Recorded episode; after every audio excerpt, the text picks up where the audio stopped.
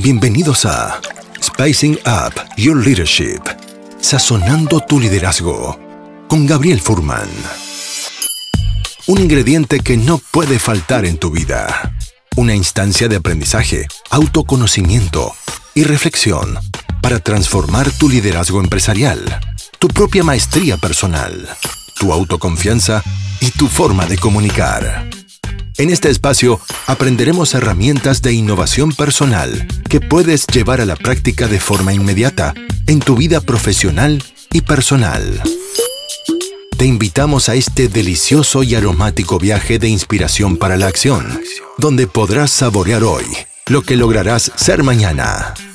Los ingredientes ya los tienes. Ahora llegó el momento de descubrirlos y pasar a la acción. La mesa está servida. Sean bienvenidos.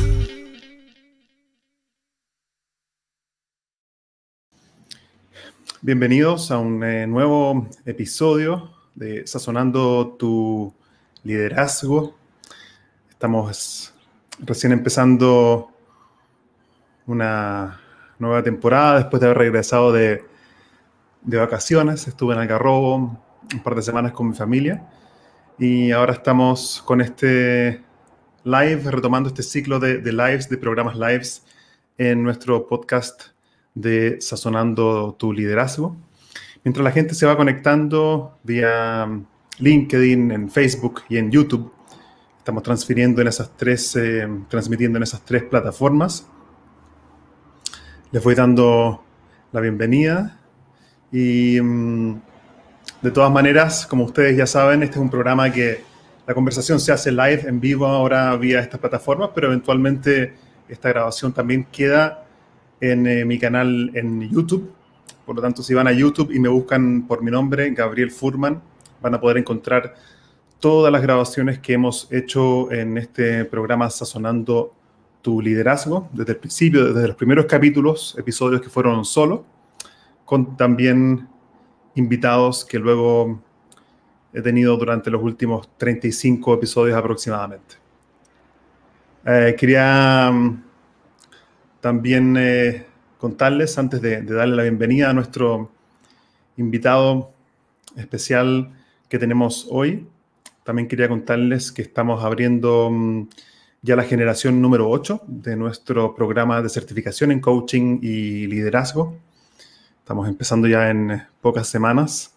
Así que aquellas personas que estén interesadas en saber más acerca de ese programa de desarrollo de habilidades de coaching, de liderazgo, de liderazgo digital, de cómo aprender a usar Zoom, por ejemplo, para generar instancias de innovación y creatividad en equipos de trabajo, pueden ponerse en contacto conmigo vía LinkedIn directamente, me pueden escribir por interno y encantado de entregarles más información para ese programa que está a pocas semanas de comenzar. Quería darle la bienvenida, antes de hacerlo pasar a este escenario virtual, a un amigo muy querido y el invitado del episodio de hoy. Su nombre es Ronnie Maglis.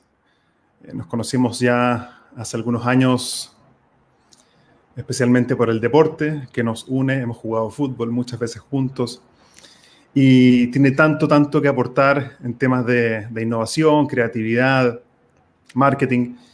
Y les cuento brevemente que Ronnie Maglis es socio de The Cow Company, es director de Emprende tu Mente, mentor en Mentores por Chile y miembro de G100. Quiero entonces darle la bienvenida a este espacio de aprendizaje a Ronnie Maglis para que pueda, puedas ingresar entonces a este espacio. Bienvenido, Ronnie. Hola, Gabriel, ¿cómo estás? Gracias por la invitación. Un placer. Creo que teníamos esto pendiente hace un tiempo ya antes de las vacaciones y agradezco también tu tiempo y, los consejos o sabiduría que puedas quizás compartir conmigo. Yo siempre aprovecho de aprender en cada una de estas instancias y también entregar valor a la gente que nos va a estar, nos va a estar escuchando. Así que bienvenido a este espacio. De vuelta, lo que pueda, más que aportar sabiduría, podemos discutir temas que yo creo que, que, que a veces nos tocan vivir en forma más reiteradamente cuando uno está metido en un rubro versus el otro. Eh, entonces uno está más acostumbrado a tocar ciertos temas que que el resto de la gente y, y en base a eso podemos sacar conclusiones en base al sentido común y no solamente a través de, de, de, ser un gurú o no ser un gurú, que eso, la verdad es que yo creo que son palabras muy mayores, pero, pero sí hay ciertas cosas que uno va viendo que, que van llamando la atención y sobre eso podemos ir conversando y sacando algunas conclusiones. Genial, me parece genial. Sí, y el tema que habíamos conversado para, eh, para conversar para conversar hoy es el tema de, bueno, lo que se viene en el mundo del marketing también y cómo generar impacto. Así que me parece genial eso eh, como tema. Y me gustaría comenzar, eh, yo siempre me gusta antes de entrar como a la temática o al mensaje, que quizás pudiésemos conversar, es entender un poco más al mensajero, es decir, a ti, a Ronnie como persona, antes de lo que Ronnie pudiese compartir con nosotros desde la perspectiva profesional. Y por eso quería preguntarte, ¿Cómo fue tus inicios para entrar en el mundo del marketing y del emprendimiento? ¿Cómo, cómo empezó tu camino? Sí, mira, es buena la pregunta y, la verdad es que es un camino que todavía está en, cierto proceso, te diría. No, no es que ya estoy asentado en una posición, eh, pero yo estudio ingeniería comercial como, eh, como parte no, siendo uno de los más originales de, este país en, lo que decidí estudiar, eh, con una mirada muy amplia, no, no, estaba muy seguro que, a, qué me quería dedicar. Y, la verdad es que en los inicios, al principio de la universidad, no me, no me satisfacía tanto. Y a medida que fue avanzando la carrera, eh, los ramos de, marketing, de, creatividad, de, de, innovación, eran los que más me llamaban la atención. Entonces dije, bueno, mi camino va por ahí. Eh, y partí trabajando en Unilever, en, en un área de marketing, eh, de marketing estratégico. Eh, la verdad es que era un, un, trabajo bien interesante porque teníamos que, que hacer calzar las, las, campañas de marketing en toda la región, en toda Latinoamérica, y no siempre las culturas eran parecidas. Eh, después de eso me fui a trabajar en una agencia que, vendía licensing de, de dibujos animados, de cartoons en general. Entonces, aprendí un poco el área, la, beta más comercial del marketing, porque aunque eran productos de marketing, yo era el comercializador y no era el, generador del contenido de marketing necesariamente. Eh, y luego decidí independizarme con un socio. Eh, después de varios años siendo empleado, nos dimos cuenta que en Chile en ese momento estaba muy de moda el tema de la vida sana eh, y el deporte. Estaba empezando muy fuerte y decidimos abrir una agencia relacionada al deporte, al, marketing deportivo, que finalmente derivó en otra cosa por crisis social, o sea, más que crisis sociales, crisis económicas que vinieron eh, acompañadas con, con, nuestra independencia. Eh, y, y, nos fue derivando a, un mundo de eh, como generación de eventos, de, después nos metimos en el mundo de la generación de contenido, eh, que era un poco más profundo que, solamente hacer un evento, aunque el evento también en sí genera contenido. Eh, y hace unos cuatro o cinco años atrás me empecé a meter en el mundo del emprendimiento a través de un amigo que es socio mío hoy en, Emprende tu Mente, que es Daniel Dacaret. Él me invitó a producir unos eventos que ellos hacían, unos asados para emprendedores. Y la verdad es que me, me sentí muy, muy identificado con ese mundo porque, porque mi alma es muy emprendedora, estoy siempre buscando las nuevas, las nuevas cosas que vamos a hacer, que vamos a traer, cómo innovar en, nuestra misma empresa. Estamos todo el tiempo, yo digo que emprendemos día a día, porque todos los proyectos parten de cero, eh, fundamentalmente. Eh, y, me sentía muy afín con, con, el mundo del emprendimiento y de los emprendedores en general, y así me fui vinculando eh, de manera, yo te diría, más bien voluntaria, no, no, no era con, con, búsqueda de generar utilidad ni nada, sino tratar de, devolver un poco la mano también eh, con las cosas que yo he aprendido en estos años, poder eh, difundirlas a, a, los que están recién partiendo en el mundo del emprendimiento. Eh, y generarles ciertos puentes, canales de, de, de, oportunidades que a veces no están. A veces si no estudiaste en cierta universidad o en cierto colegio o no tuviste padres con cierto roce económico, eh, se te hace muy difícil poder tocar algunas puertas y eso no tendría por qué ser así. Si es que la idea es buena, si la implementación es buena, todos debiésemos tener condiciones o, opciones parecidas. Entonces, eso me, motivó mucho y, y la verdad es que me encanta el mundo del emprendimiento, las startups y, y ver la energía que se ponen en general en esos proyectos. Gracias por compartir eso y me parece genial esta como capacidad que, que, como que observo un poco en tu historia de querer crear siempre cosas nuevas. Creo que es algo natural también como del ser humano el también querer innovar, avanzar, progresar y eso requiere innovación, crear cosas que antes no existían, así que me parece notable eso. Y gracias por compartir brevemente eh, tu historia. Yo quería, estaba, estaba viendo el, justamente la, temática eh, que, acordamos conversar en, este programa y le llamamos lo que se viene en el marketing y cómo generar impacto. Quería ir, entrar directamente en, la temática y quería hacerte justamente esa, esa pregunta. ¿Qué es lo que se viene desde tu perspectiva en el marketing? Antes de pasar al tema del impacto, quería ver tu visión de qué, qué crees tú que se viene en el mundo del marketing. Mira, es una pregunta muy grande porque eh, el mundo ha cambiado mucho en los últimos años, todos dicen lo mismo, pero, ¿qué significa eso en la práctica? Eh, significa que ha cambiado desde la forma de transmitir, eh, la forma de recibir el mensaje por parte del, escucha, del, que está como recibiendo ese, ese, material de marketing, pero por otro lado, han cambiado mucho los medios. Yo, yo, siempre digo que, que, que, cuando, cuando a mí me tocó trabajar en Unilever, eh, no había una democratización de la, de, la publicidad y el marketing, porque el que tenía la billetera más grande era finalmente el que avisaba en, en, en medios, y, y, los medios eran muy tradicionales, era una radio, una televisión, un medio escrito, eh, y no había más. Entonces, ahí, la, como la, la, tarea del marketing, tengo una, una, una hija eh, que se metió en la mitad de la conversación, y está demandando mi atención de forma reiterada. Eh, entonces, hace, hace 20 años atrás, cuando, cuando alguien quería hacer una campaña, tenías que tener una billetera muy grande, eh, no solamente para poder avisar, porque las campañas en tele o en, o en radio eh, costaban muchos millones de pesos, sino que también tenías que tener el budget para poder hacer la campaña, el comercial, contratar a los rostros, etcétera, etcétera. Eh, y, evidentemente no era, no, era, no, era, no era un trato justo, porque el más chiquitito, el que, el que no tenía los medios, nunca iba a poder competirle al otro. Y, después tú ibas al punto de venta, que era en el supermercado, por decir algo, pongamos un ejemplo de lo que me tocó a mí en Unilever, y claro, como eras el que tenías el dinero, tenías el 80% de la presencia en la góndola, entonces se, traducía en una venta impresionante. Pero a su vez, como tú eras un emisor de mensaje, no había una devolución de ese mensaje. Entonces, eh, la publicidad podía ser buena o mala y nunca te ibas a enterar a menos de que te bajaran las ventas en forma catastrófica.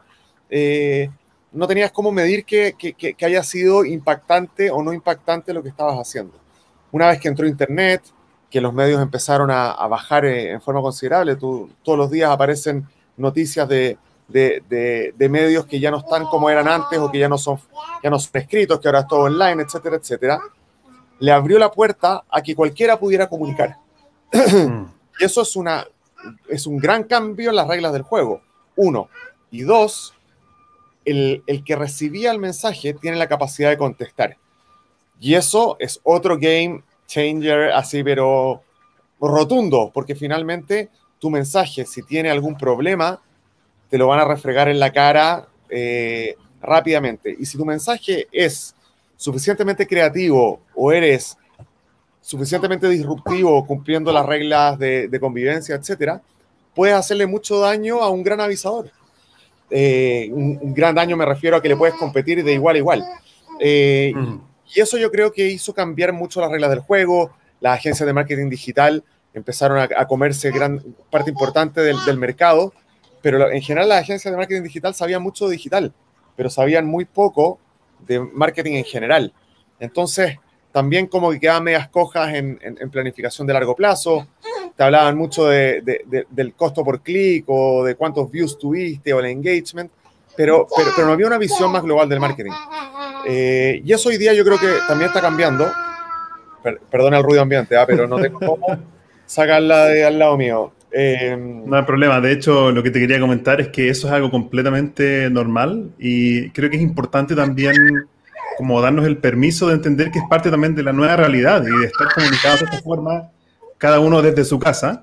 Es algo completamente, ¿viste? Ahí está. Ahí tenemos una especialista en marketing, es imposible no mirarla. Sí, no, y, es full demandante. No, no, no, puede haber delay acá. 5G tiene que haber acá.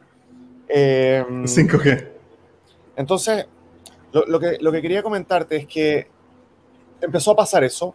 Y por otro mm. lado, el Internet, o sea, el, el, efecto 2 de Internet eh, fue que la gente empezó a estar mucho más informada de lo que estaba sucediendo a tu alrededor. Entonces, cuando uno decía que este jabón limpiaba mejor y mandaba ese mensaje, antes pasaba, pasaba limpio el mensaje, pero ahora es, ¿y por qué limpia mejor? ¿Quién lo dice? ¿Y con qué está sustentado tu mensaje?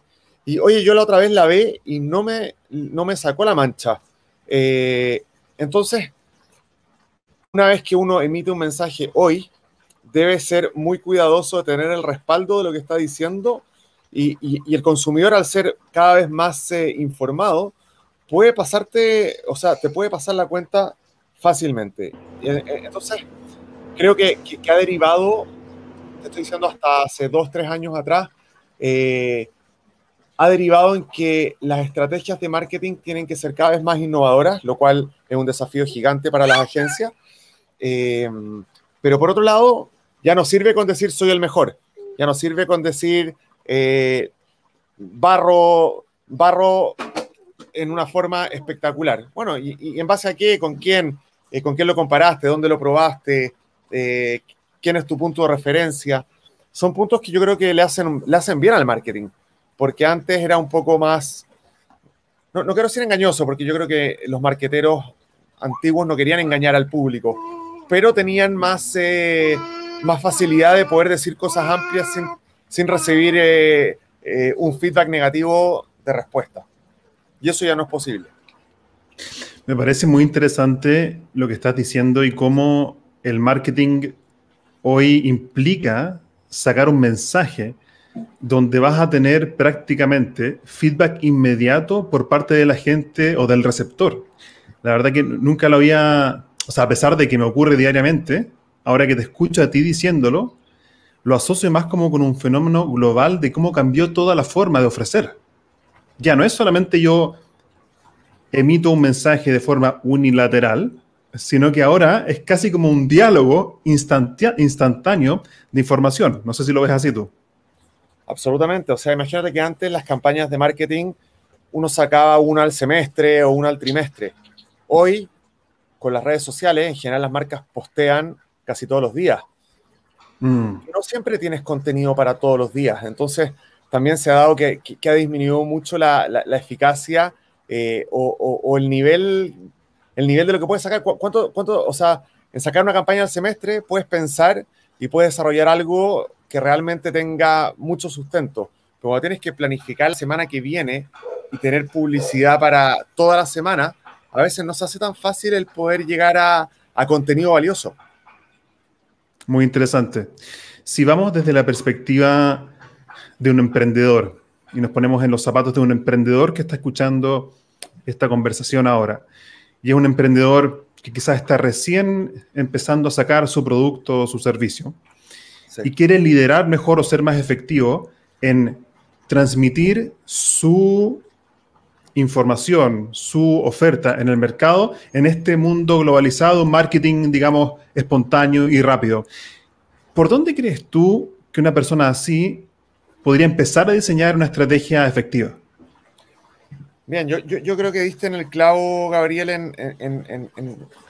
en, justo lo que, lo que, yo quería tocar en esta, en esta conversación eh, como, tema principal, que, tiene que ver con, lo que te hablaba del marketing del impacto. Eh, que, tiene principalmente que ver con que uno cuando, cuando genera un negocio, a diferencia como pasaba antes, claro, antes, antes eh, el mundo del marketing cambió, pero el mundo de hacer negocios también está cambiando eh, fuertemente. Hoy hablamos mucho del propósito que tienen que tener las compañías, como dice Simon Sinek, que, que probablemente todos lo, lo, han escuchado, lo han leído o, lo han visto. eh, él trajo a colación algo que estaba haciéndose muy presente últimamente en, las corporaciones, que tiene que ver con, cuál es el, propósito de mi emprendimiento, que, no puede ser solamente un propósito económico, no puede ser solamente voy a ganar plata, porque el consumidor, que es el que finalmente toma la decisión de compra de tu producto, hoy, no, o sea, no va a elegirte solamente porque tienes un producto eh, y ya nada más. Quieren saber la razón de ser de ese producto, quieren saber qué, medidas medioambientales estás haciendo, que no estén trabajando niños, que sea un, fair trade, que, finalmente el precio sea un precio justo, que, te haces cargo de los desechos, que, eh, tus trabajadores están a gusto en tu institución. Son cosas que también, eh, eh, yo te diría que un poco Internet ha, sido un, impulsor o un medio que ha permitido que todo eso se empiece a a transparentar de, manera mucho más, más concreta. Y, mi visión, que a lo mejor es media positivista o no sé, o, algunos me dicen que, es media ingenua, pero, pero yo creo fielmente que es así. Yo creo que la sociedad como un todo está cambiando para bien.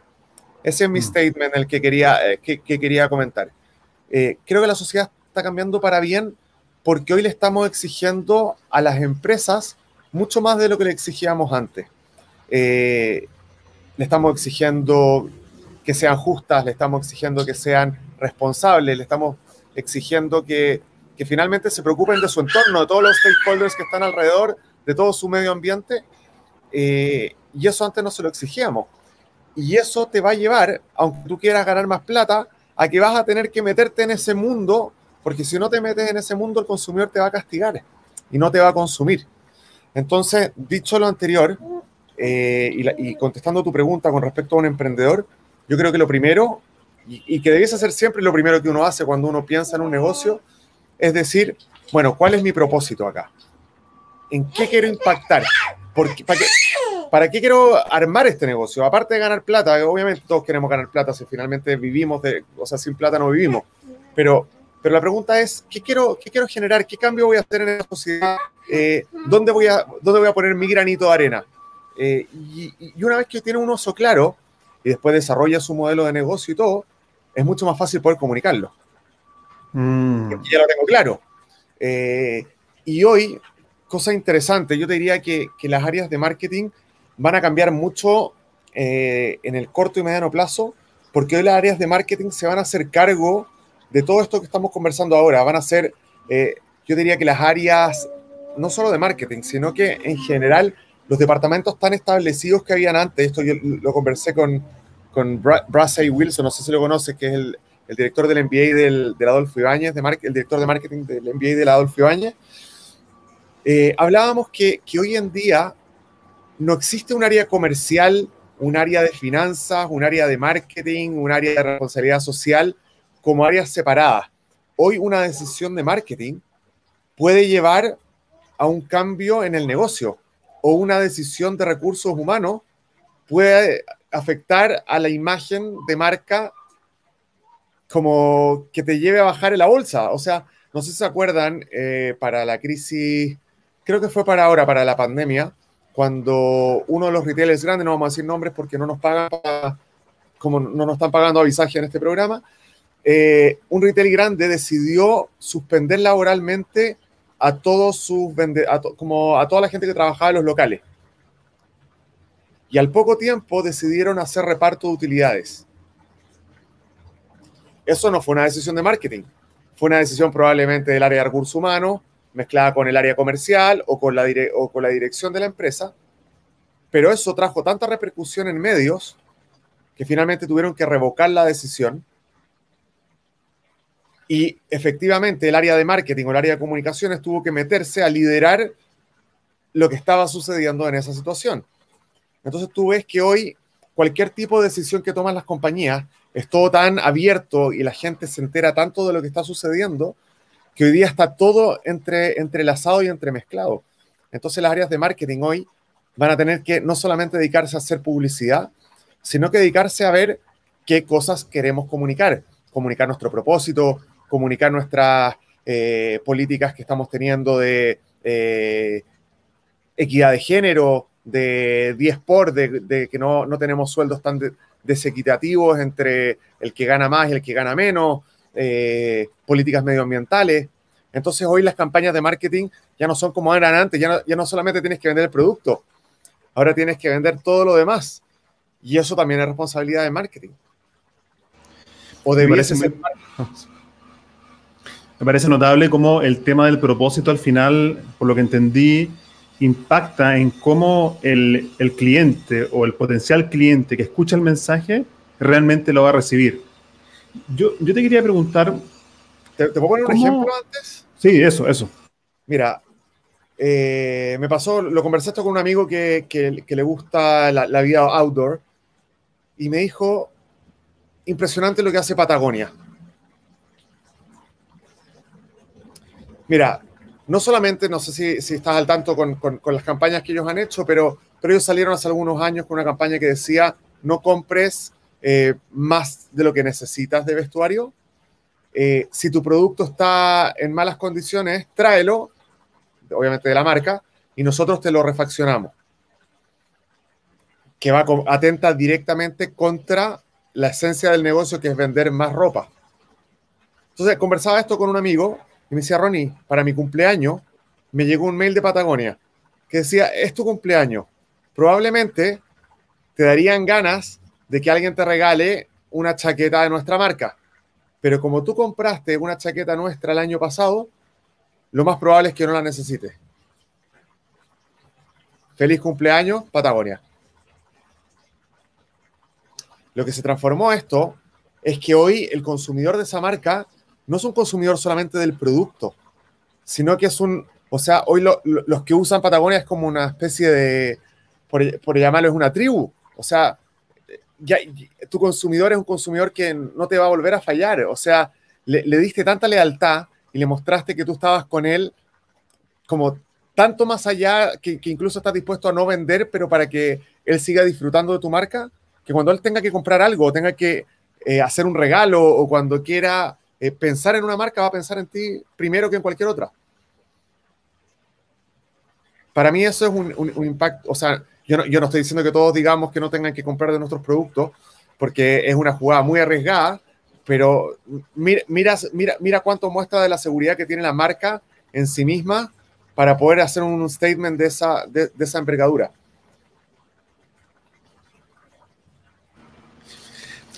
¿Cómo un, si llevamos esto más, más aterrizado al, liderazgo de una empresa, eh, ¿cuál crees tú que es el rol de un líder dentro de una organización en transmitir el propósito por el cual están trabajando?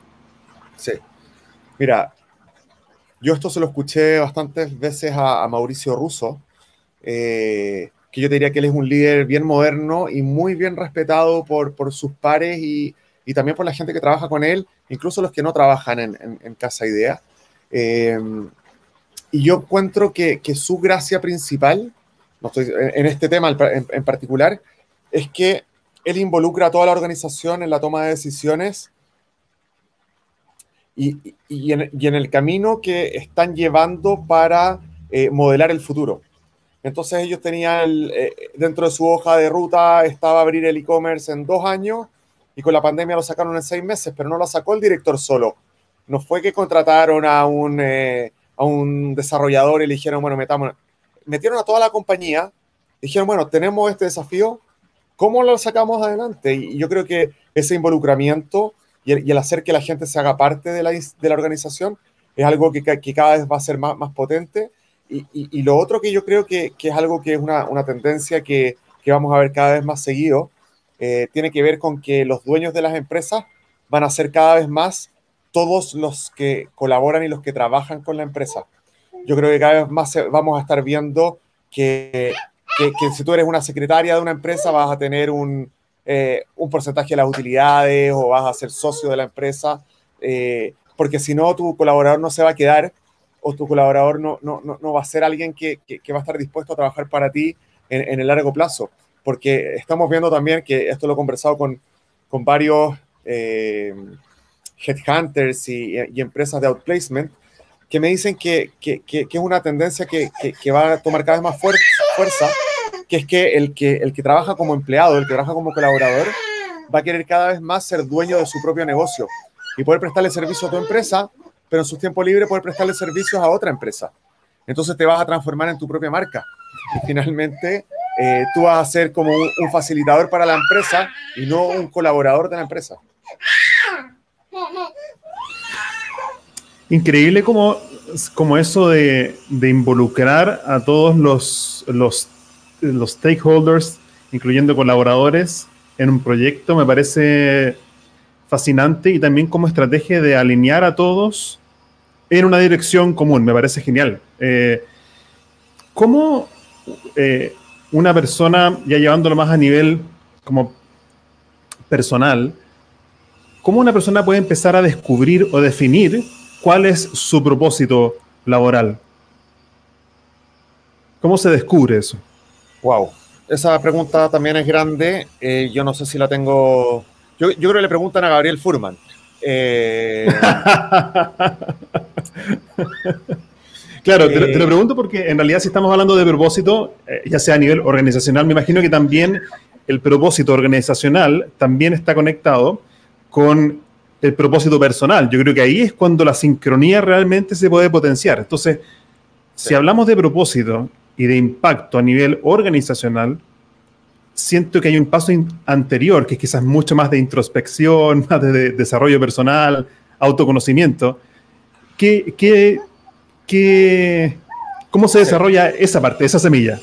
Mira, te, voy a decir, eh, me, ha tocado leer bastante el último tiempo temas relacionados a, a, startups, a negocios, etc. Y hay un libro que no necesariamente habla de esto, pero, pero, pero que me gustaría recomendar, que no lo escribí yo lamentablemente, pero, se llama The Go Giver. Eh, no sé si alguna vez te lo había comentado, Gabriel, pero, pero es un libro que, que, en lo personal me, me, impactó bastante en, la forma de, la forma de, explicar el caso. Y te voy a, tratar de...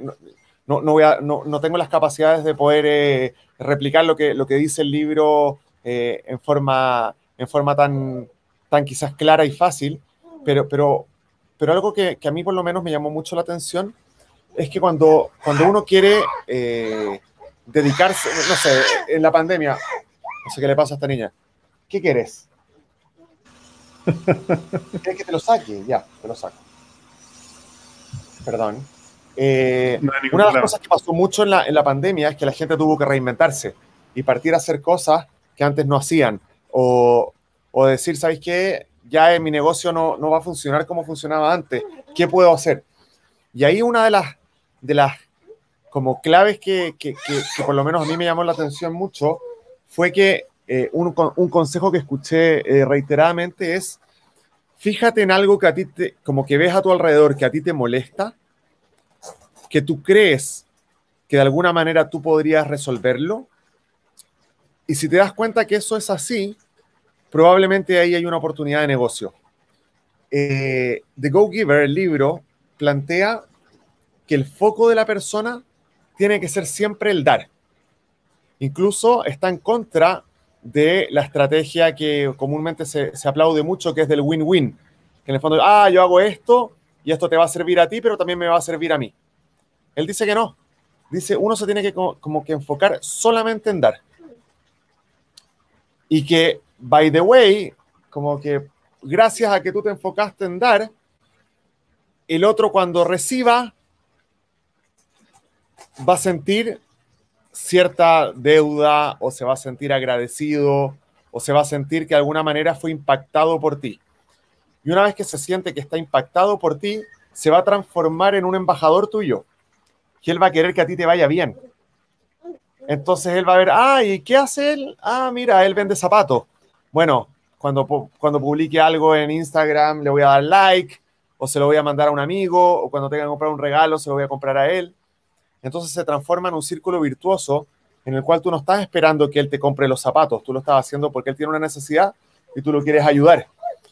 Y una vez que hiciste eso, probablemente va a traer una respuesta positiva eh, de vuelta. Entonces, lo que yo plantearía es que las personas nos, nos concentremos hoy en qué es lo que yo puedo aportar a la humanidad, qué puedo aportar en mi entorno, perdón, ahora sí que ya.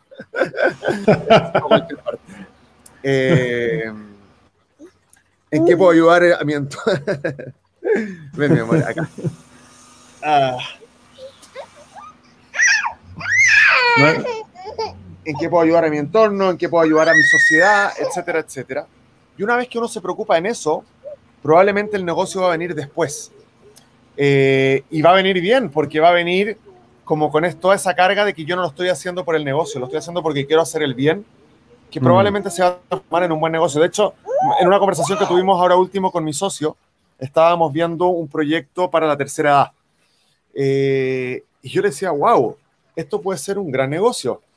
Y él me decía, Ronnie, esto, como quizás estoy, me decía, estoy muy sensible quizás, pero me decía, esto puede ser de mucha ayuda a la tercera edad. Como que no quiero enfocarme necesariamente en el negocio, me decía él. Quiero enfocarme en la ayuda. Y obviamente eso se va a transformar en un buen negocio. Pero no, estamos partiendo en el negocio, estamos partiendo en qué, en qué queremos impactar. Aquí hay un par de comentarios de gente que nos está escuchando. Eh, Gabriel Gajardo, lo conozco, mi tocayo. Eh, el experto en los principios de Dale Carnegie. Querido Gabriel, gracias por estar escuchando. Gabriel Gajardo dice, Ronnie Maglis está hablando de trabajo líquido. No sé exactamente a qué se refiere eso. ¿Tú cómo lo entiendes eso, Ronnie?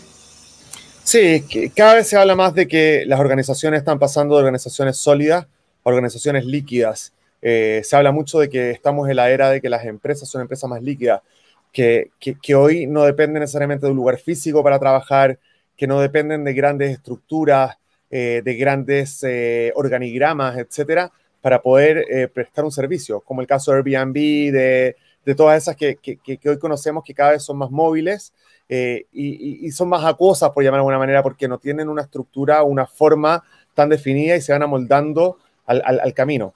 Y esto mismo eh, se aplica a las personas, que las personas hoy no necesitan tanta estructura quizás o un lugar físico donde estar trabajando o ser empleados necesariamente de una sola organización, sino que pueden ir armando su camino en base a las necesidades que van encontrando. Ah, mira, me contrataron esto por dos meses, me contrataron esto part-time acá, eh, esto lo hago los fines de semana.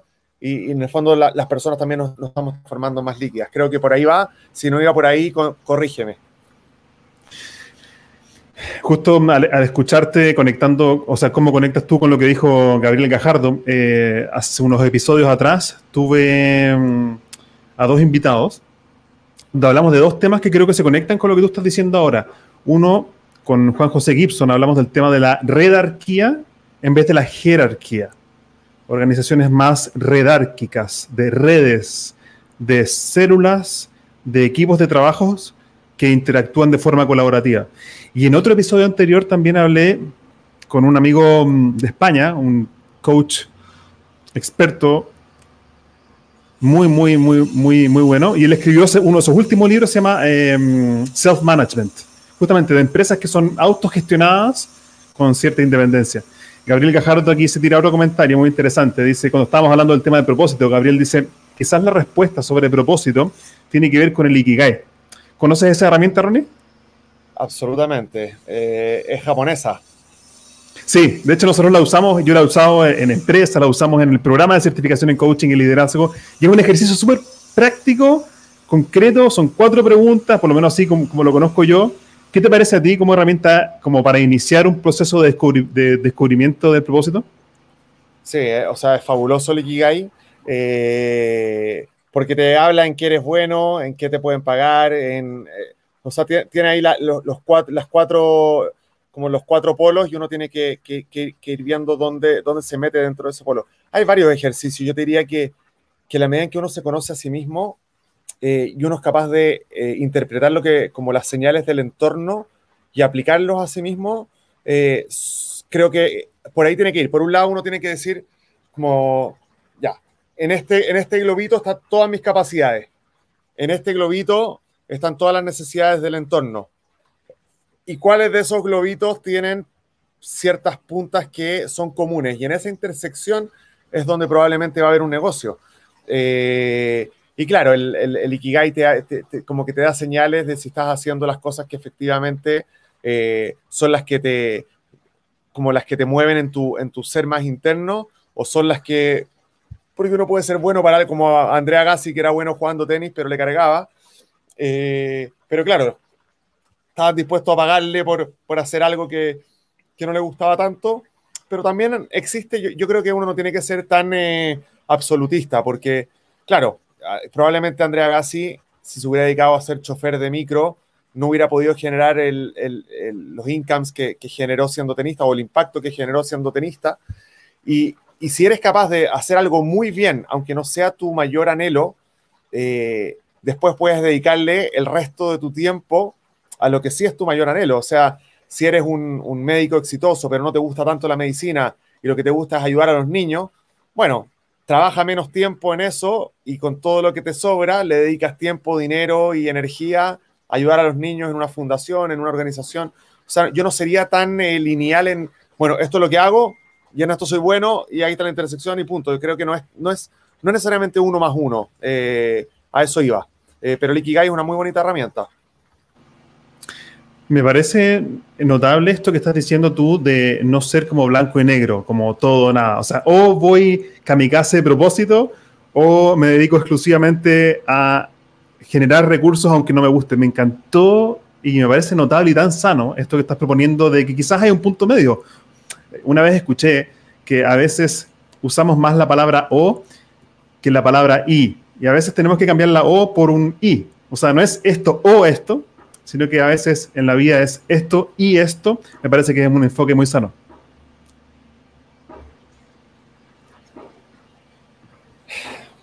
Mira, yo, yo, yo, creo que eh, estamos en una etapa en que el mundo está cambiando muy, muy, muy aceleradamente y muy profundamente en sus simientes. O sea, eh, las empresas ya no son lo que eran antes, las personas no somos lo que eran antes. Eh, esta misma crisis que, que, nos tocó vivir en este año que recién pasó, esta, una crisis global, yo creo que nos ha hecho cuestionarnos muchas cosas en, en lo más profundo. estamos contentos con lo que estamos haciendo, creemos que esta es la única manera de, de, de, de seguir trabajando. hay otras maneras, la automatización de los procesos, el, el, trabajo a distancia, la gente que se dedica solo a apretar clics y con eso generan plata. O sea, hay, hay, tanto, hay tantas formas y tantas, como hoy día hay tantas oportunidades de poder hacer cosas distintas que la gente hoy día no está dispuesta a hacer lo que hacía antes de la manera en que se hacía antes. O sea, uno no está dispuesto a hacer todo siempre en forma repetitiva, de 9 a 5, de 9 a 6, que un jefe me diga algo y que es así porque sí. O sea, eso ya, ya, no, es, ya no es posible. Eh, y yo creo que es algo sano. Estamos en la mitad de esa transformación y no sabemos hacia dónde vamos a llegar. Yo, yo por eso trato de ser relativamente tímido en mi, en mi análisis, porque, porque no sé en qué va a terminar. Eh, y como te digo antes, yo no sería absolutista porque creo que hay que ser cautelosos en, en, en, en, las conclusiones que uno saca, pero que se viene un mundo muy interesante, se viene un mundo muy interesante. El adulto mayor trabajando, o sea, eh, hoy a los 80 años la gente sigue estando vigente y ¿por qué no van a poder trabajar? si ya no es un trabajo físico necesariamente lo que se necesita. Y la gente está lúcida hasta esa edad. Eh, entonces, ¿por qué eso va a valer menos que un joven de 25? O, las mismas mujeres que antes tenían muchas responsabilidades en la casa, o, hoy pueden trabajar desde la casa. Eh, mm. ¿Por qué eso va a valer menos que el trabajo del hombre? O si uno quiere trabajar eh, como a distancia, ¿por qué no lo va a poder hacer? son, preguntas que, hoy no tienen una respuesta del por qué no. Me gusta.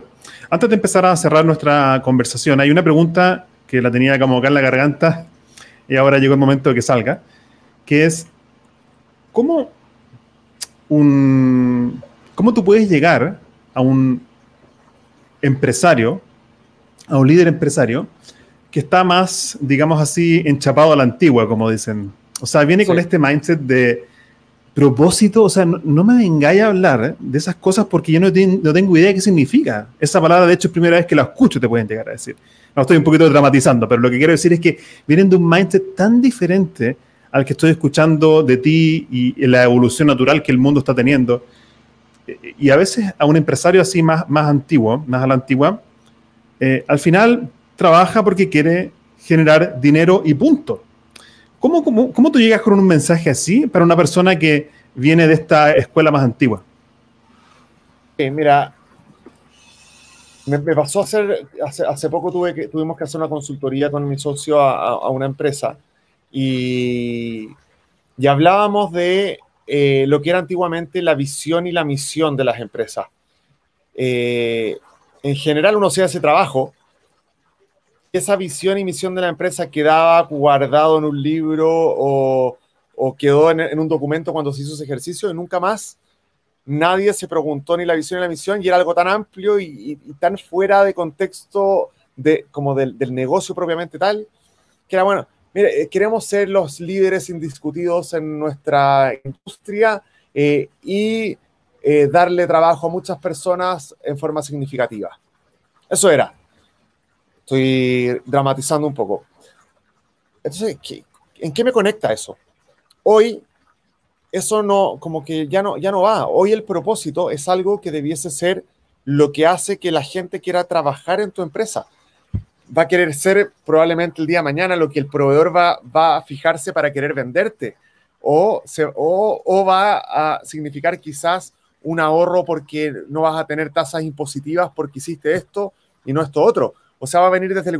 Como hoy los stakeholders no, no pueden ser solamente el dueño patriarcal que veíamos en un momento.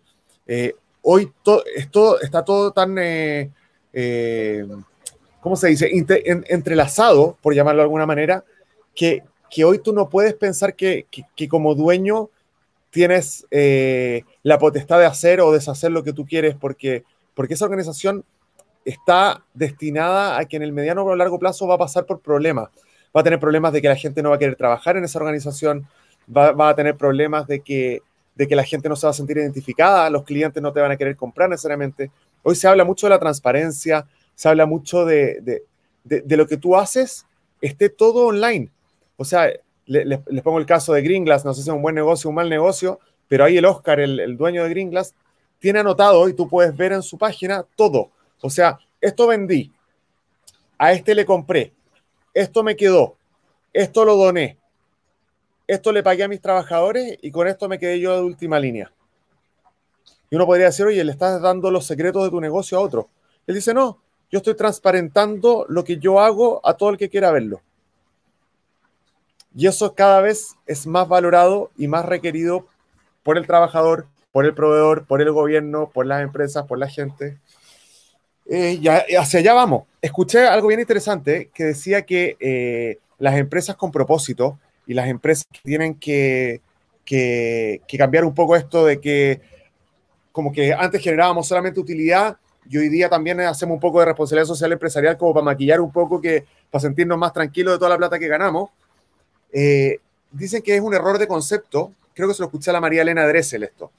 Ella dice que no, que las empresas eran inicialmente así. Si tú te fijas hace 500 años atrás o 600 años atrás, cuando un rey te daba la posibilidad de armar una fábrica en la ciudad, era porque era lo mejor para la ciudad. Era porque le ibas a dar trabajo a la ciudad, era porque se necesitaban zapatos. Entonces, finalmente, el inicio de las empresas eran por un propósito, eran por una necesidad real. Y eso se, se fue desvirtuando con el tiempo y finalmente pasó a ser en que el dueño podía hacer lo que quisiera, como quisiera, y dejar la basura después ahí botada y bueno, él no la tenía que pagar. Hoy eso ya no es posible. Eh, y yo creo que estamos volviendo un poco al origen de las empresas, que es un origen social, eh, que no tiene por qué ir en contra de generar utilidad si la utilidad no es mala. Pero la utilidad no puede ser, no puede ser todo. Me emocionó eso de, entender cómo las empresas están evolucionando hacia un futuro que en realidad es su pasado original. Me, pareció notable. Un par de comentarios acá. Eh, Felipe Recart, eh, compañero medio de colegio de la Alianza Francesa, también fue alumno nuestro en la, en la certificación de coaching. Dice, considero el Ikigai un buen punto de partida, pero no creo sea absoluto. Es decir, para algunas personas pueden faltar ámbitos o dimensiones importantes que sopesar, para una estrategia propia. Por ejemplo, ¿cómo quiero vivir? Tremenda pregunta. Al final esa es una pregunta que cada uno puede hacer sin contestarla, ¿no? Mira, yo conozco, perdona, yo conozco gente que a veces, que, a veces eh, trabajan como en, un trabajo que no es muy significativo, quizás. Y eso a mí no me importa, porque yo le dedico mi tiempo desde las 7 de la mañana a las 4 de la tarde a eso. Y mi vida, lo que realmente me importa, viene después de eso. Entonces lo ocupo como un medio y ya. Noé Aravena dice, hola Gabriel, a propósito del, del que no conozco, dice, estoy muy contento por el enfoque líquido y de flexibilidad que indicas. Eh, la verdad, muchos viven buscando un puesto de trabajo. Eso ya pasó la historia para un gran porcentaje de la población. Otros aún tienen la suerte de tener un puesto. La adaptación y flexibilidad es la clave. Lo cierto es que debemos estar adaptándonos siempre.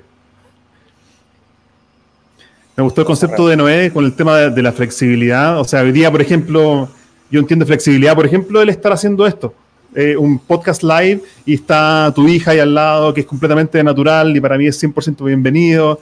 Y yo estoy aquí en mi casa y hay un poquito de ruido afuera. Y tener esa flexibilidad creo que es esencial, sobre todo en momentos de cambio radical como los que estamos viviendo. ¿Qué te parece a ti?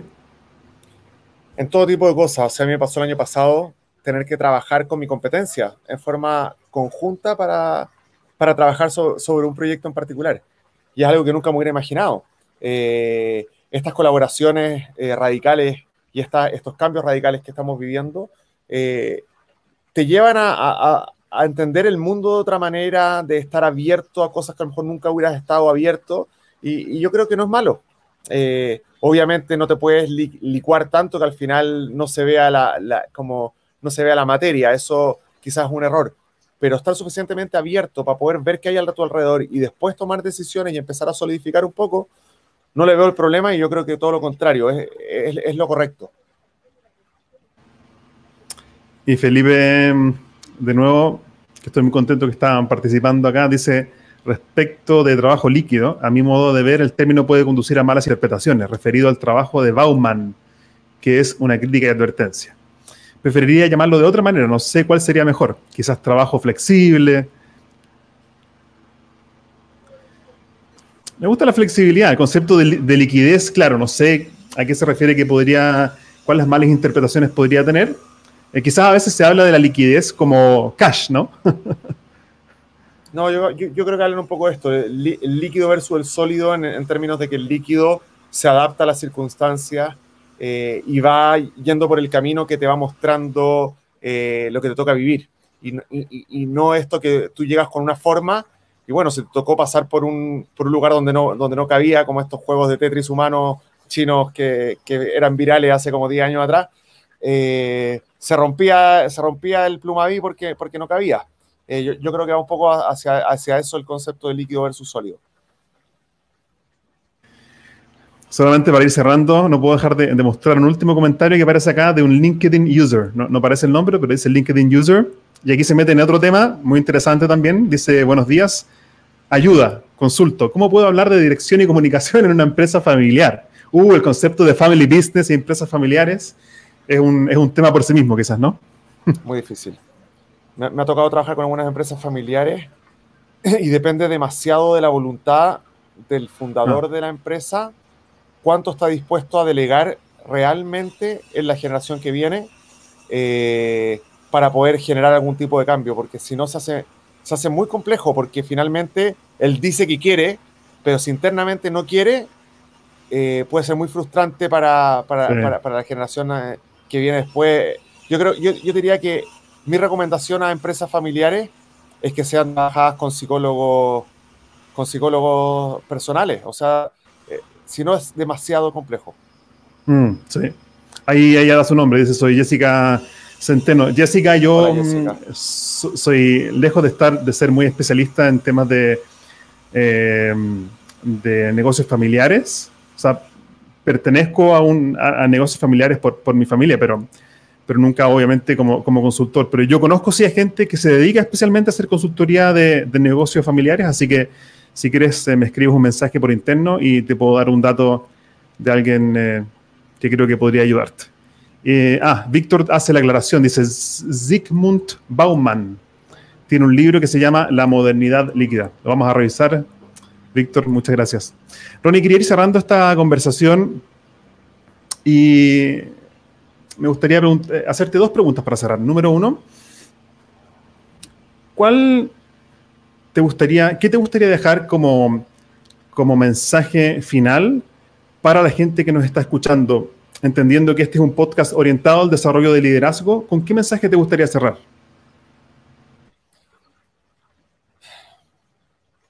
Me gustaría decir quizás que las cosas no tienen que ser necesariamente como han sido hasta ahora.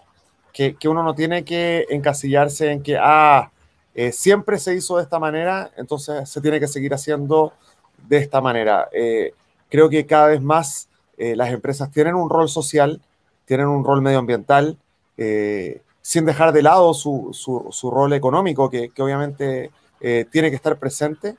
Pero creo que si quieres ser un líder que sea valorado por las generaciones que vienen y quiere estar como a la vanguardia de lo que va a estar pasando en los cambios organizacionales y, de transformaciones de, yo diría, más sistémicas, por, llamarlo de alguna manera, eh, tienes que encontrar tanto tu propósito personal como el propósito de tu compañía eh, y trabajar para que se generen cambios sistémicos que vayan en pos de ese propósito y, y lucharla eh, como sea, involucrar al resto de la organización, hacerlos parte de la toma de decisión, etcétera, etcétera. Ronnie, para la gente que nos está escuchando y quisiera conectar contigo y saber más acerca de lo que tú estás haciendo hoy, ¿cómo puede conectar contigo? Mira, creo que lo más fácil es, por LinkedIn. a todos los que me piden acceso en LinkedIn les doy de inmediato. Eh, creo que es lo más sano en términos laborales. Después por interno les paso mi correo electrónico y ahí estamos hablando. Yo a veces publico algunas cosas en, LinkedIn. Eh, y yo, diría que eso es lo, hoy lo, más fácil. Ronnie Maglis, se escribe como está aquí en el aquí abajo. Para la gente que solamente está escuchando esta grabación sin ver el video, Maglis es M-A-J-L-I-S. Y Ronnie es con dos N y una Y al final, así, tal cual. Exactamente. R-O-N-N-Y-M-A-J-L-I-S. Muy difícil, pero así es. Genial, Ronnie, ha sido un placer tenerte. Gracias por compartir con nosotros tu experiencia y mm, te agradezco por tu tiempo y haber participado de este espacio. Muy entretenida la conversación y, la verdad es que a mí también me, sirve para ir refrescando lo que, lo, que, lo que voy pensando y son temas que, que la verdad es que le, he estado dando mucha vuelta el, último tiempo. Así que muchas gracias, Gabriel, por, el espacio y, muy entretenida la conversación. Gracias. Chao. Chao, estamos en contacto. Un abrazo.